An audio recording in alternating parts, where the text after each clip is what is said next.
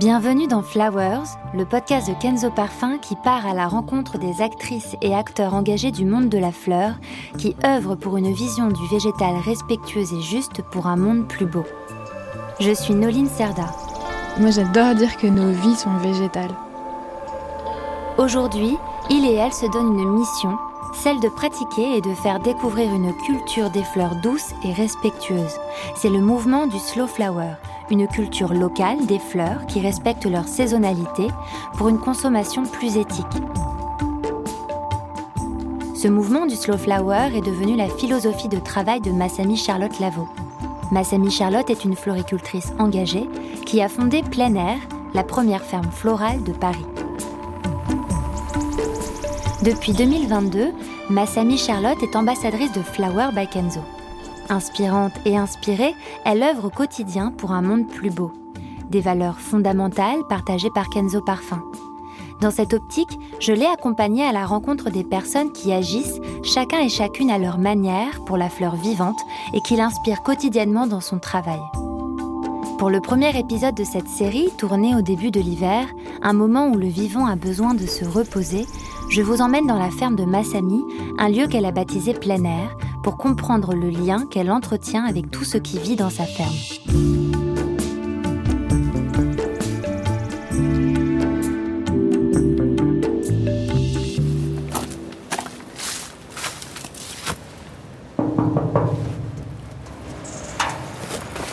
Salut Massami Salut Noélie Est-ce que tu peux me dire où on est? Eh ben on est à plein air, donc qui est ma ferme euh, florale en plein Paris, donc on est à Belleville vers Télégraphe. Magnifique, il y a encore plein de couleurs. Ouais, bah c'est la fin des fleurs, mais il y a encore beaucoup de, fleurs euh, qui montrent leurs derniers pétales. Bah ça, c'est la dernière fleur. C'est un cornouiller du Japon et ça s'appelle Cornus kusa. Et c'est très mignon parce qu'on dirait le cœur de la fleur, on dirait un peu un bonbon de martien. Quoi. C'est vrai. Mais donc ça, c'est pareil, spécifiquement japonais. Ça fait partie des plantes que j'ai installées ici en hommage à l'Asie et à l'extrême-orient. Donc il y a, je dirais peut-être un quart des plantes qui sont ici qui sont spécifiquement euh, soit japonaises, soit euh, chinoises.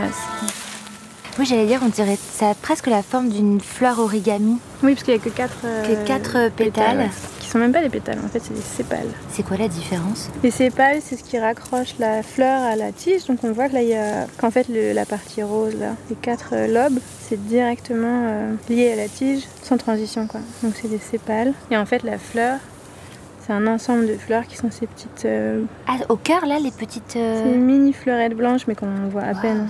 Très jolie. Mais en effet, c'est la, c'est la dernière. Euh, alors déjà, je m'appelle Masami Charlotte Lavo, donc j'ai un nom un peu bizarre parce que je suis moitié japonaise, moitié française. J'ai 35 ans, donc j'ai pas fait ça toute ma vie. J'étais euh, designer industriel avant, et avant c'était il y a une dizaine d'années. Pour moi, en fait, le design industriel et l'agriculture, c'est hyper proche. Alors bien sûr, on ne fait pas la même chose et tout, mais quand j'ai commencé mes études, je me suis dit, vas-y, va faire du design parce que ça m'intéressait de savoir comment les objets naissaient. Un peu du jour au lendemain, je me suis dit, oula, en fait, euh, arrête le design tout de suite et euh, va faire autre chose. Et cette autre chose, pour moi, ça a été évident que ça devait être l'agriculture. Parce que justement, je trouve que l'agriculture, c'est un peu comme le design, c'est une forme de création. Comme en design, on a des, ingrédients éparses, donc euh, des matériaux. Donc en l'occurrence, en agriculture, c'est euh, de l'eau, euh, de la terre, de la semence, l'énergie du soleil et un peu d'énergie humaine quand même. Donc ça, c'est des ingrédients de l'agriculture et on doit créer un peu de toutes parts, on doit créer quelque chose, on doit euh, encourager la vie. Et donc c'est euh, cet aspect créatif de la grille, pour moi, il est hyper proche de ce qu'on fait quand on fait du design. Donc je me suis pas sentie dépaysée sur cet aspect-là. Par contre, l'immense différence et ce qui m'a séduite et ce qui me séduit toujours, c'est que dans le design, en tout cas tel que je le pratiquais dans, dans les bureaux où je travaillais à l'époque, en tout cas, on ne faisait pas attention aux ressources. On produisait, on produisait, enfin vraiment sans conscience quoi il faut préserver les ressources. Il faut préserver l'eau, il faut préserver les humains aussi, il faut préserver la semence, il faut préserver les sols. Et ça, c'est l'immense différence. Donc c'est une création avec une préservation. Et c'est euh, incroyable. c'est hyper stimulant. C'est le dernier dahlia. Ah oui, et tout, Mais c'est le dernier dahlia et c'est un café au lait. C'est son nom. Bien souvent, on a la sensation que, par exemple, le métier de floricultrice ou d'agriculteur en général, c'est d'être vraiment hyper proche de la nature, d'être euh, dans une sorte de naturalité complète. Mais c'est loin d'être le cas. Et d'ailleurs, dans le mot même agriculture, c'est dedans, quoi. Il y a culture et on est loin, loin, loin d'être dans des milieux euh, intouchés, quoi. J'ai eu accès par euh, un concours, en fait, un appel à projet qui s'appelle Pariculteur, qui a été euh, lancé par la mairie de Paris, du coup, il y a six ans. Et ça m'a permis de trouver un lieu dans Paris, ce qui est exceptionnel. Qui plus est, de trouver un lieu qui est en pleine terre, ce qui est encore plus exceptionnel parce que souvent, ce qu'on connaît comme lieu pour l'agriculture urbaine à Paris, c'est des parkings, euh, des toits terrasses. Et là, je suis donc je sais pas si je suis vraiment connectée à la roche-mère, mais euh, je suis vraiment en pleine terre. Donc la pleine terre, c'est que euh, j'ai vraiment euh, la terre il n'y a pas de chape de béton à un mètre sous nos pieds. Et ça, c'est exceptionnel. Ce champ, il a vraiment plein de zones, comme des micro-zones climatiques dans plein d'endroits différents. Et donc en 5 ans, donc depuis que je suis arrivée ici, j'ai pu tester la culture de, franchement, je sais pas 400 plantes différentes, un truc comme ça. J'ai toujours vécu dans des hyper-villes. Donc j'ai grandi, je suis née, j'ai grandi à Paris. Ensuite, j'ai vécu dans une autre capitale qui est Vienne, qui n'est pas une énorme capitale, mais quand même. Ensuite, à Londres, euh, en Angleterre. J'avais pas de connaissance du monde rural et aucun lien familial avec le monde rural. Donc pour moi, la bascule vers le monde rural, elle n'a pas du tout été euh, évidente. Et puis je pense qu'il y a plein de gens urbains euh, qui nous entendent, qui seront d'accord avec moi, que la ville, c'est quand même dur à vivre aussi. Hein. Donc euh, c'était aussi une question de bien-être, quoi, de pouvoir me dire euh, je vais me mettre au vert, vraiment. Et grand bien m'en a pris, euh, et, c'est quelque chose que je conseille évidemment à plein de gens. Et ce qui est magnifique, c'est que avec l'agriculture urbaine, par exemple, on n'est pas obligé de tout plaquer, de partir hyper loin de la ville où on a grandi, où on a vécu, où on s'est installé. Il y a de plus en plus d'initiatives comme ça où en fait l'agriculture vient dans l'urbain. Et ça, pour moi, c'est incroyable. Donc moi, j'en profite très directement parce que mon bureau est un champ. Mais euh, ce bureau, j'essaie de l'ouvrir au maximum au public, euh, que le maximum de gens qui n'ont aucun rapport avec le rural, aucun rapport avec l'agricole, puissent venir le vivre en fait. Je dis toujours que je me suis formée sur le tas de compost. Donc j'ai pas d'éducation agricole, ce qui est aujourd'hui un peu un problème, mais... Euh, mais bon, ça m'a pas empêché de lancer des fermes. Donc j'avais peur hein, quand je me suis lancée. Franchement, je savais rien faire. J'y connaissais rien. Mais bon, je suis allée apprendre. Donc j'ai décidé vraiment sur un coup de tête d'aller travailler dans des fermes au Maroc d'abord, dans des fermes biodynamiques au Maroc. Ensuite dans une autre ferme biodynamique euh, en Angleterre. Et encore après dans d'autres fermes euh, bio au Japon euh, et surtout à Okinawa. Une des fermes où j'ai travaillé, c'était vraiment dans la forêt tropicale, au fin fond de la forêt tropicale à Okinawa, donc qui est l'île la plus au sud de l'archipel japonais. Et il y avait rien, quoi. Il y avait rien, rien, rien autour, à part euh, des milliards de plantes. Enfin, ça change la vie vraiment, quoi. Donc c'était vraiment intéressant. Et surtout, tous ces climats, tous ces lieux, tous ces gens, toutes ces classes, c'était un but commun qui est euh, de prendre soin du sol, des plantes et par là euh, des animaux et des humains. Moi, j'adore dire que nos vies sont végétales. Enfin, malgré les apparences et surtout en ville, en fait, beaucoup de choses qui nous entourent viennent du monde végétal. Peut-être que la table euh, sur laquelle vous êtes en train de prendre votre petit-déj euh, est en bois. Euh, les habits qu'on porte, il y en a beaucoup qui sont en coton, en lin. Même si c'est de la laine, ça vient d'un mouton qui a mangé du végétal. Nos aliments, très clairement, ils sont très végétaux. Même si on mange beaucoup de viande, c'est quand même un animal qui, a priori, a dû manger pas mal de végétal. Le pétrole même, hein. enfin, si on parle d'objets en plastique, d'habits en plastique, ça reste euh, des plantes, enfin de la matière organique qui s'est euh, carbonisée et liquéfiée euh, sous la pression géologique. Donc c'est du végétal même très très ancien. Et même l'air qu'on respire, enfin l'oxygène, c'est en fait c'est du prout de plante. Hein. C'est un sous-produit de la photosynthèse. Donc la photosynthèse, donc je sais que tout le monde a appris ça à l'école, mais c'est quand même un miracle. Hein. C'est les plantes vertes sont les seuls organismes de la planète à pouvoir s'auto-alimenter exclusivement. Donc ça veut dire qu'elles produisent leur propre nourriture à l'intérieur de leur propre corps. Et, euh, un déchet de cette production d'alimentation, c'est euh, l'oxygène. Et donc c'est fou, c'est comme si moi, en, absorbant un petit peu de CO2 qui traîne dans l'air, euh, un petit peu de lumière du soleil et de l'eau euh, que j'attrape par mes pieds, j'arrivais à produire dans mon propre corps des tartines de Nutella, des pâtes, des pommes de terre. Donc c'est incroyable. Donc les plantes, elles, sont, elles ne dépendent quasiment que d'elles-mêmes. Ce sont les premières à créer des nutriments qui vont ensuite être utilisés en chaîne par tous les organismes qui les entourent. Donc il y a les micro-organismes qui sont autour des plantes. Ensuite, il y a les organismes un peu plus gros qui mangent ces micro-organismes. Ensuite, il y a les organismes encore plus gros qui mangent ces gros organismes. Et ensuite, il y a nous. Et enfin, vraiment, elles sont au début de la chaîne alimentaire. C'est souvent pas ce qu'on s'imagine. On s'imagine souvent euh, l'humain tout en haut de la chaîne alimentaire euh, avec euh, les requins et, et, les lions. Mais en fait, c'est la plante. Et donc, moi, j'adore vraiment me dire que je vis parce qu'au champ, donc je travaille seule euh, la plupart du temps en tant qu'humain, mais autour de moi, dans le champ, j'ai euh, donc à peu près 20, enfin, entre 20 et 25 000 plantes que j'ai plantées moi-même avec mes blanches mains, qui sont plus très blanches d'ailleurs. Mais aussi, j'ai, euh, un million au moins de plantes spontanées qui sont venues ou qui étaient déjà là avant que j'arrive. Et donc, je suis encerclée, en fait. Je suis loin, loin, loin d'être seule. Et ça, c'est juste la partie végétale du spectre. Il y a aussi euh, les champignons et les animaux et les bactéries. Donc, c'est abyssal. On n'est jamais seul. Et du coup, en fait, pour moi, euh, travailler avec euh, ce règne-là, avec le règne végétal, c'est travailler avec l'essence même du vivant.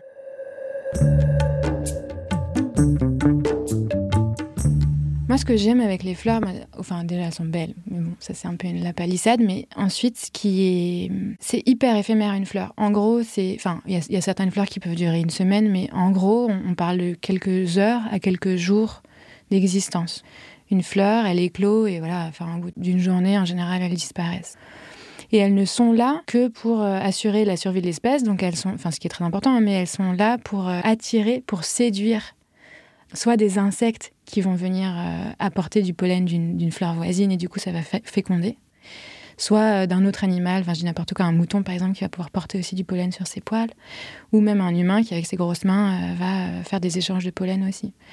Ou elles sont aussi des corolles qui peuvent accueillir le vent. Donc c'est magnifique les fleurs en ce sens-là, c'est que ce sont des, morceaux d'êtres qui sont là pour séduire les autres êtres. Et ce que j'aime aussi, c'est que contrairement à certains autres domaines de l'agriculture, donc en maraîchage par exemple, le cycle de vie qu'on parcourt avec la plante, il est assez long. En fait, moi, je, reste assez longtemps avec mes plantes. C'est pas comme des salades que je, sème et en, trois mois, en gros, c'est récolté et mangé. La plupart des fleurs que je cultive, je dois rester avec elles à peu près neuf mois. Et ça, c'est une moyenne. Hein. Donc, euh, de la graine à la fleur, bien souvent, j'ai entre, au minimum, j'ai six mois d'accompagnement. Et certaines plantes, ça fait trois ans que j'attends qu'elles fleurissent. Donc c'est euh, hyper long. Et donc cette moyenne de neuf mois, je la trouve assez forte symboliquement. C'est vraiment une gestation. C'est comme une grossesse, quoi. Donc c'est une gestation euh, humain-plante, mais, mais c'est vraiment un temps long. Et c'est ça que vraiment j'adore en floriculture. Moi, ma façon de travailler, c'est très lent, mais c'est consciemment lent. Et ça s'oppose un peu au système ambiant, qui est 100 fois plus rapide, Aujourd'hui, on commence à le savoir, enfin le grand public est, plus ou moins au courant maintenant, en France en tout cas, mais on sait maintenant relativement largement que à peu près 90% des fleurs qu'on trouve euh, en fleuristerie conventionnelle sont des fleurs importées, euh, donc pas produites en France. Donc c'est pas un problème en soi de pas produire les choses en France, mais c'est juste que ce sont des produits extra frais. C'est vraiment euh, comme transporter de l'alimentaire ou de la viande. Hein. Et euh, du coup, c'est transporté sur une chaîne du froid qui est hyper stricte et qui est. Donc, c'est des avions cargo réfrigérés, ensuite des, flottes de camions cargo réfrigérés, et ensuite c'est dispatché hyper rapidement dans tous les pays du monde. Et donc il y a une empreinte carbone qui est très claire due au transport de ces plantes, mais à la limite c'est pas tant ça qui pèse beaucoup sur le bilan, c'est aussi et surtout les conditions de culture dans les pays d'origine. Et les fleurs, c'est des immenses assoiffés. On a besoin de beaucoup, beaucoup d'eau pour produire de la fleur. Donc, on mobilise énormément de ressources d'eau douce, qui donc euh, est très précieuse. Ça pose des vrais problèmes environnementaux parce qu'on est en train de détruire, pour pouvoir cultiver de la rose au Kenya, par exemple, on détruit beaucoup, beaucoup de biotopes aquatiques pour pouvoir irriguer. Slow flower, c'est donc une espèce de nouvelle expression qu'on hérite du mouvement slow food, qui est peut-être un petit peu plus connu, qui est euh, l'alimentation euh, plus douce, on va dire, donc plus lentement, enfin des, aliments bien, bien cultivés, euh, des plats bien cuisinés. Donc moi j'aime bien donc dire fleur lente. parce qu'on se rend mieux compte que c'est vraiment lent et qu'il s'agit vraiment de la question du rythme et du temps long.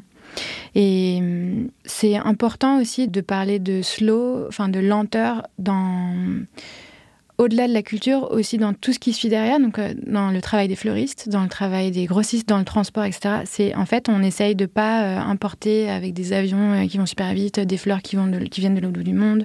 On essaye d'avoir des, des, modes de livraison doux, on essaye de faire du local, on essaye de changer l'échelle en fait. On essaye de réduire l'échelle, de redevenir plus local pour avoir un rythme qui nous est plus familier en fait qui n'est pas euh, seulement dépendant des machines et de la technologie. C'est lent, mais en même temps, c'est pas si lent que ça. Je pense que c'est juste normal, en fait. Et c'est juste que ces dernières décennies, on a été habitué à des choses très, très, très, très rapides. Mais je suis pas certaine qu'on soit plus heureux pour autant. Euh. J'essaie quand même de cultiver un rapport euh, pas trop bulldozer, quoi, avec ce champ. Mais c'est très difficile d'être agriculteur et de pas trop intervenir parce qu'il y a un vrai équilibre à, tenir entre euh, l'économie, enfin moi je dois vivre de ce travail-là, et euh, la vie des autres êtres en fait. Mais bon, je pense que c'est la question de l'humanité. Au champ, moi j'ai pris un parti qui n'est pas forcément très intéressant économiquement parce que ça prend beaucoup de temps, mais euh, c'est de prendre un soin extrême dans mon travail du sol, des plantes et de tous les êtres vivants qui peuvent avoir un lien avec ma ferme. Et donc c'est très abstrait comme ça, mais ce que je fais, c'est qu'en gros, je, touche très peu au sol, donc je pratique pas de labour, par exemple, et euh, j'utilise beaucoup, beaucoup de hum, préparation fermentée. Donc en fait, je manipule pas mal les micro-organismes. Et en fait, ça, je m'en sers pour... Euh, c'est un peu sur le même principe que quand on a pris des antibiotiques. on a peut-être un peu mal au ventre, etc. Et en fait, c'est lié au fait que la flore intestinale ou, d'ailleurs euh, a été détruite. Et il faut imaginer que nos sols, ils sont un peu dans cet état-là. Ils ont un peu pris 50 euh, ans d'antibiotiques et en plus, ils, ont été piétinés et bétonnés par nous. Et donc, un, bon médecin pourrait euh, prescrire euh, une petite cure de probiotiques pour rétablir l'équilibre. Et donc, moi, c'est ce que j'essaye de faire, c'est que j'essaye de donner des probiotiques à mon sol pour, pour qu'il se répare tranquillement. Et donc, je fais ça en utilisant pas mal les méthodes de la biodynamie qui sont en fait tout un tas de préparations fermentées qu'on utilise pour redynamiser un peu la vie du sol. Et euh, j'utilise quelque chose que j'aime beaucoup, ce sont les IM, donc c'est un acronyme pour Effective Microorganisms, donc les micro-organismes efficaces. Et ça, c'est une méthode que j'ai apprise à, à, utiliser au Japon. Donc euh, j'ai travaillé dans une ferme dans le sud du Japon où euh, on cultivait des légumes et des fruits et on élevait aussi des milliards de micro-organismes. Concrètement, c'est que je pulvérise euh, à peu près une fois par semaine euh, des solutions fermentées sur toutes les plantes, le sol, un petit peu sur moi aussi. Et ça permet de maintenir une vie euh, microbiologique très active dans le sol et du coup de maintenir des plantes en, très bonne santé sans rien ajouter d'autre. Donc j'utilise strictement aucun autre produit que ça et pas même de compost. Donc c'est hyper intéressant et c'est en fait très économique aussi comme, euh, comme manière de procéder, mais ça prend un peu de temps et un petit peu de technicité, mais c'est hyper stimulant. À la ferme, je fais tout à la main. Alors, tout faire à la main, c'est pas forcément le, gage de faire tout bien. Hein. Et euh, à l'inverse, euh, faire les choses à la machine, ça veut pas forcément dire faire n'importe quoi. Mais moi, l'échelle de ma ferme me permet de le faire. J'ai que 1200 mètres carrés et ça reste à échelle humaine. Je trouve ça assez beau de, de pouvoir le faire. Mais euh, dans d'autres projets où j'ai plus de surface, quoi, je suis obligée de mécaniser et du coup, jamais il faut, jeter la pierre aux, agriculteurs qui mécanisent ou qui ont des tracteurs, etc. Ça reste un métier hyper pénible et du coup, il faut qu'on puisse le faire sans s'abîmer. Ce qui est très chouette, c'est qu'il y a d'autres animaux qui m'apportent euh, des plantes. Il y a le vent qui m'apporte beaucoup de plantes aussi. Il y a plein de petites graines donc, qui sont affublées de petites ailettes pour pouvoir se déplacer avec le vent. Et il y a euh, plein de graines qui sont en dormance, donc c'est une très jolie idée. Euh, la dormance, c'est euh, les graines qui se disent ok, en ce moment il n'y a pas les conditions idéales pour ma sortie. donc je vais attendre qu'il y ait un peu plus d'eau, un peu plus de lumière, un peu plus de chaleur. Et ce jour-là, je, je mettrai mes habits de lumière et je vais germer mais euh, il y a des graines qui peuvent rester en dormance pendant des décennies ou des centaines d'années, voire même des millénaires. Donc ici, sous nos pieds, il y a ce qu'on appelle un stock de graines en dormance, qui est probablement équivalent à des milliards, de dizaines de milliards de graines, Qui, datent d'il y a hyper longtemps ou pas, et qui vont germer euh, au fur et à mesure du temps, le jour où elles ont trouvé leurs bonnes conditions. Et du coup, il y a plein de plantes spontanées, que je pourrais ne pas aimer, comme ce qu'on appelle les mauvaises herbes, mais aussi plein de plantes potagères notamment, qui sortent de je sais pas où, parce que j'ai jamais euh, semé de plantes potagères ici, qui sortent parce que euh, tout d'un coup euh, c'est la bonne année. Quoi. Enfin, moi je me sens jamais toute seule ici et je suis clairement pas du tout la seule agente. J'aime vraiment bien cette idée-là.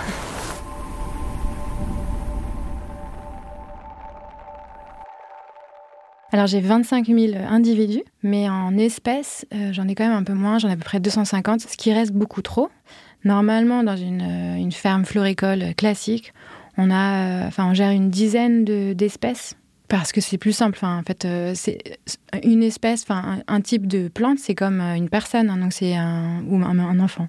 c'est un enfant qui va avoir des besoins particuliers, des envies de boire ça, mais pas ça, ou de boire autant, mais pas. Enfin, des quantités de soins très différentes. Pour moi, c'est intéressant de pouvoir proposer à mes clients à tel jour, ils peuvent venir à n'importe quel jour dans ma ferme, ils auront toujours un panel relativement large de au moins une dizaine ou une vingtaine de fleurs que je peux leur proposer. Et cette dizaine, vingtaine de fleurs, elle s'étale du coup sur à peu près les huit mois de culture que le climat francilien me permet. Et donc c'est une vraie gageure hein, de respecter euh, le rythme différent de 250 fleurs. Mais c'est hyper intéressant. Et je pense que pour des fermes de toute petite échelle comme la mienne, on peut proposer à nos clients de proximité, nos clients locaux, à plusieurs moments de l'année, quasiment pendant euh, six mois, une énorme variété. Et donc ça, ça permet de dynamiser le réseau local et c'est ça qui est intéressant.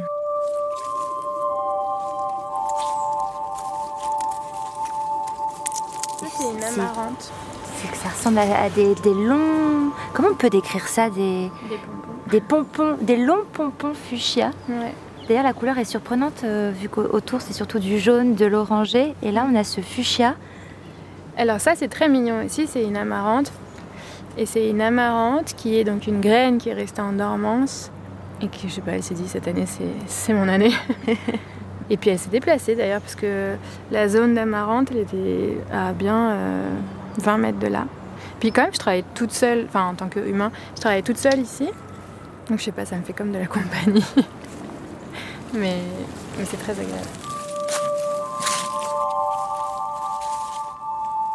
J'ai beaucoup cultivé de coquelicots, ce qui n'a pas beaucoup de sens euh, agronomiquement parlant, mais c'est hyper beau en fait euh, d'avoir des bouquets de coquelicots.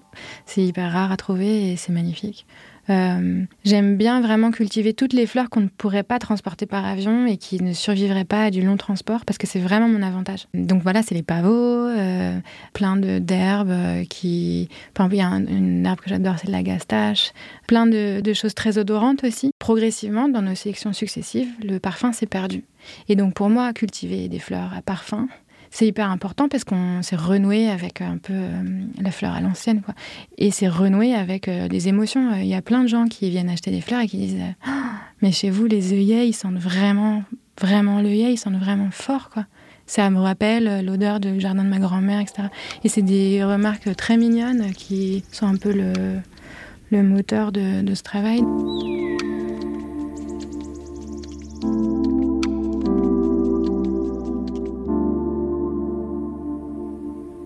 La floriculture, c'est en France en tout cas, c'est et en Europe, on va dire en général, c'est une filière qui est en perdition, vraiment. Euh, pour donner juste euh, quelques chiffres rapidement, les 50% des exploitations euh, floricoles, enfin en tout cas horticoles, qui étaient enregistrées en Île-de-France en 2005, ont fermé leurs portes dix ans plus tard. Enfin, donc entre 2005 et 2015, on a eu 50% de pertes des exploitations floricoles en Île-de-France.